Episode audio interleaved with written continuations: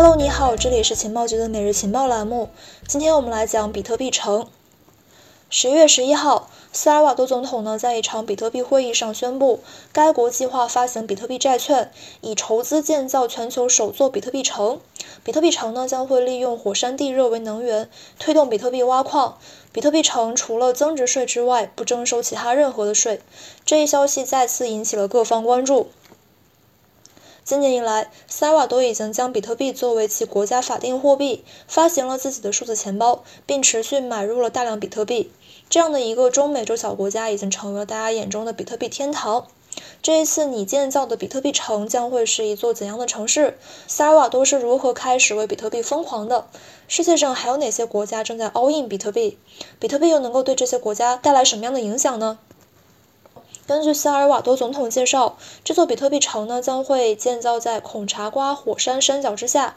这个选址主要考虑在这个比特币的挖矿耗能巨大，而比特币城呢将会利用火山地热能进行发电，并且致力于打造一座零排放城市。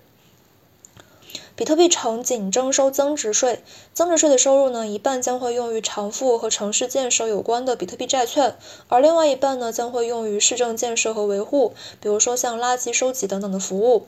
萨尔瓦多政府呢，将会大力提供土地、基础设施和就业机会，吸引人们到比特币城来投资。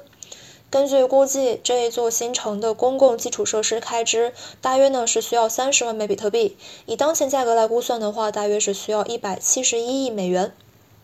为了筹集这些资金，萨尔瓦多呢将会在二零二二年发行世界首批比特币主权债券——火山债券。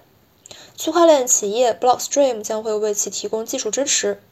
根据 Blockstream 的首席战略官介绍，火山债券呢最初将会发行第一期十年期、价值十亿美元的比特币支持的债券。债券筹资的基金呢将会一半用于投资比特币，而另外一半呢则是用于比特币城建造和比特币挖矿。在五年锁定期之后，萨尔瓦多将会出售一些用于为债券融资的比特币，为投资者提供额外息票。萨尔瓦多这样的一个比特币城计划呢，确实是全球范围之内以国家为主体发起的比特币大型项目的首例，其影响和意义非凡。但实际上呢，这也并不是萨尔瓦多第一次这样大力的去支持和投资比特币。萨尔瓦多最初被广泛关注是在今年六月九号，其国会投票批准了关于比特币作为法定货币的提案。九月七号，比特币正式成为了萨尔瓦多的法定货币，与美元并列使用。萨尔瓦多从那个时候开始呢，也成为了世界上首一个正式将比特币作为法定货币的国家。其政府期望通过这一个举措来去提高其金融包容性，促进经济发展，并且改善当前的财务状况。从此，萨尔瓦多也开始了宏大的比特币布局。首先，为响应这一法案。麦当劳、星巴克还有必胜客等等的餐饮巨头随即宣布了在萨尔瓦多接受比特币支付。此外，还有很多的本地企业也开始接受比特币支付。此后呢，萨尔瓦多还在全国设立了五十余个比特币支付的培训点，已经有超过七千多名企业家接受了比特币交易的培训。其次，为了去促进比特币的交易、支付和美元兑换。其政府呢还批准设立了一项1.5亿美元的比特币信托基金，还面向公民推出了系列免费服务和这个硬件软件，比如说推出了官方数字钱包，并且给每一位使用钱包的公民发放了30美元比特币，设立了大约200台用于比特币和美元的兑换的这个 ATM，提供50家银行的取款和存款服务等等。所有这些交易和兑换费用呢，用户不需要承担，全部是由国家来承担。除了将比特币作为法币，萨尔瓦多还在投资比特币。从九月份开始，其政府连续多次集中购买比特币，总计已经购买了一千一百枚比特币，当前价值呢大约是六千二百一十万美金，是持有数量排名第三的国家。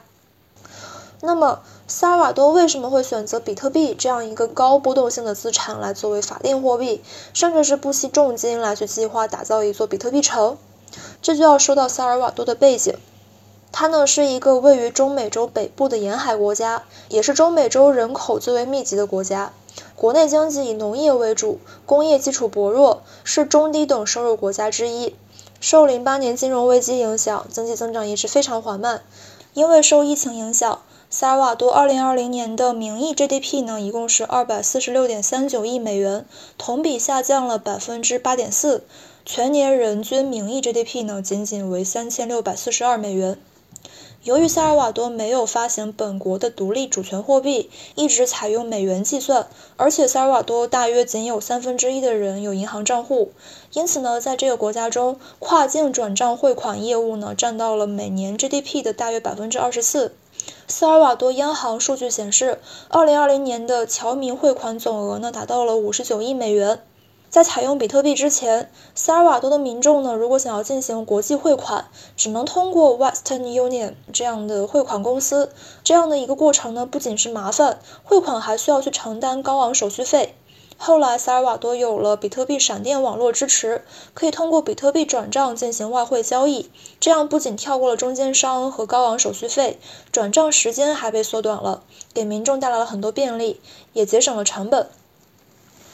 再往前推，其实比特币呢，早在二零一八年就已经有了一个试验案例。当时呢，是有一些来自于美国的比特币支持者，在萨尔瓦多南部沿海小镇发起了一个比特币海滩的项目。这些加密爱好者给小镇上每一个家庭提供了价值五十美元的比特币，鼓励当地商户使用比特币，并推动闪电网络为萨尔瓦多的人们提供了基本的转账服务。用户用手机就可以进行及时的点对点交易，并将他们的资产存储为比特币，转换为美元，或者是进行国际汇款。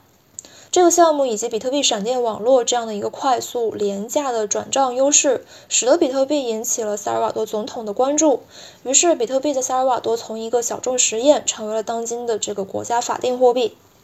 就影响而言，继萨尔瓦多将比特币合法化之后，提出了像比特币城这样的一个非常宏大的比特币设想。这些举措呢，不仅仅是加密社区的推进，对比特币的广泛采用意义重大。同时，也给很多小国起到了一些启示和示范作用。萨尔瓦多周边的很多南美国家也在跃跃欲试。根据媒体报道，二零二一年九月份，古巴中央银行发布的承认比特币等加密资产的这个法案已经生效，加密货币已经成为了古巴商业交易的合法支付方式。但是呢，需要注意。即使萨尔瓦多被称为比特币天堂，但是将比特币作为法定货币，并不意味着萨尔瓦多最终会成为一个真正的去中心化比特币国家。作为国家主体，它必然会发挥中心化和央行的主导作用。